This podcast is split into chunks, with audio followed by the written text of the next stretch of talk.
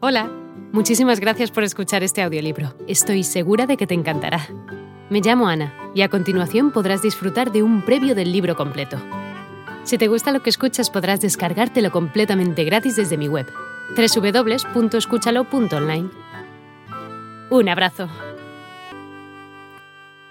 Sus familiares provocaron en el muchacho la impresión de ser un proscrito antes de llegar a los 20 años. Por estos tiempos, los muchachos estaban imbuidos por las tesis dominantes sobre el crimen y la pena, y aunque Henrik contribuyó al sostenimiento de su hijo ilegítimo, se sentía abrumado por la impresión de culpa y su natural consecuencia, la sanción. Por ello, ambas constituyeron elementos básicos en la temática de muchos de sus dramas implacables. Juventud rebelde y primeras obras.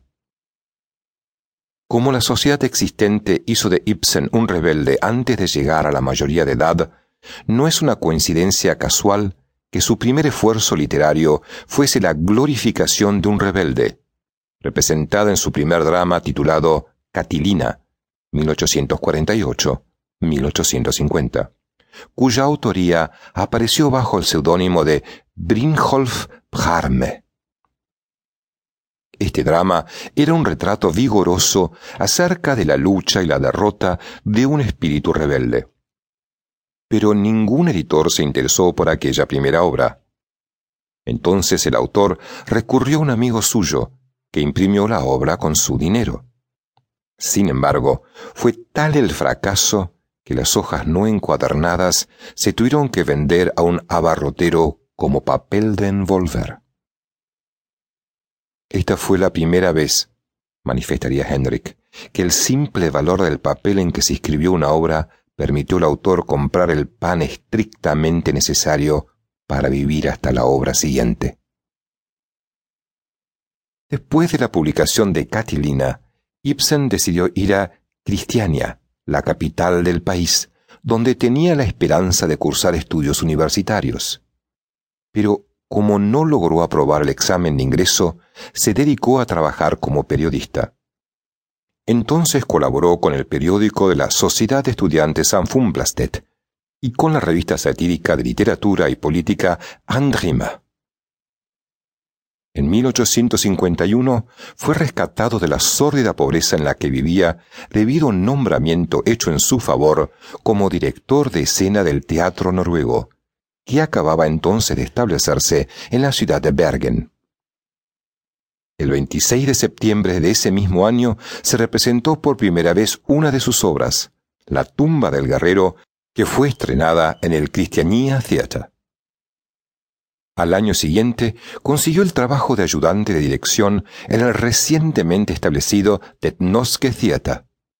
Allí estrenó cuatro obras: La Noche de San Juan, 1853, una nueva versión de La tumba del guerrero 1854, La señora Inger de Ostrad 1855 y La fiesta en Solhaug 1856.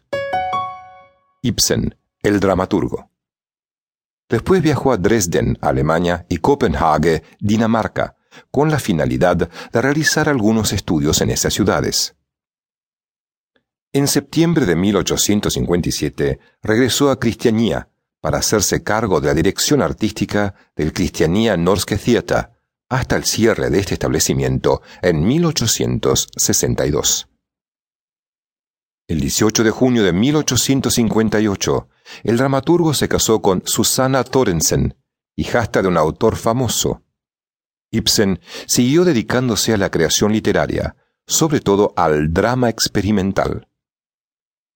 Entre los 25 y los 34 años de edad, escribió media docena de obras teatrales. Sus dramas, fundados en el folclore, parecían sugerir el renacimiento de una literatura nativa, pero en realidad eran juveniles imitaciones románticas de los dramas heroicos, hechas en base a diálogos altisonantes y superficiales, caracterizaciones que eran tan populares por ese entonces. El mismo año de su matrimonio coincidió con el estreno de su obra Los vikingos de Helgeland y el nacimiento de su hijo Sigurd. En los años siguientes publicó sus poemas En las planicies y En la Galería de Arte, además de la pieza teatral Comedia de Amor, 1862. En esta última se revelaban huellas de un autor maduro. Esta obra era un examen irónico de los problemas del amor y el matrimonio. Hola de nuevo. No está mal para ser solo una pequeña muestra, ¿verdad? Si te ha llamado la atención, recuerda que encontrarás este audiolibro completo y gratis en www.escúchalo.online.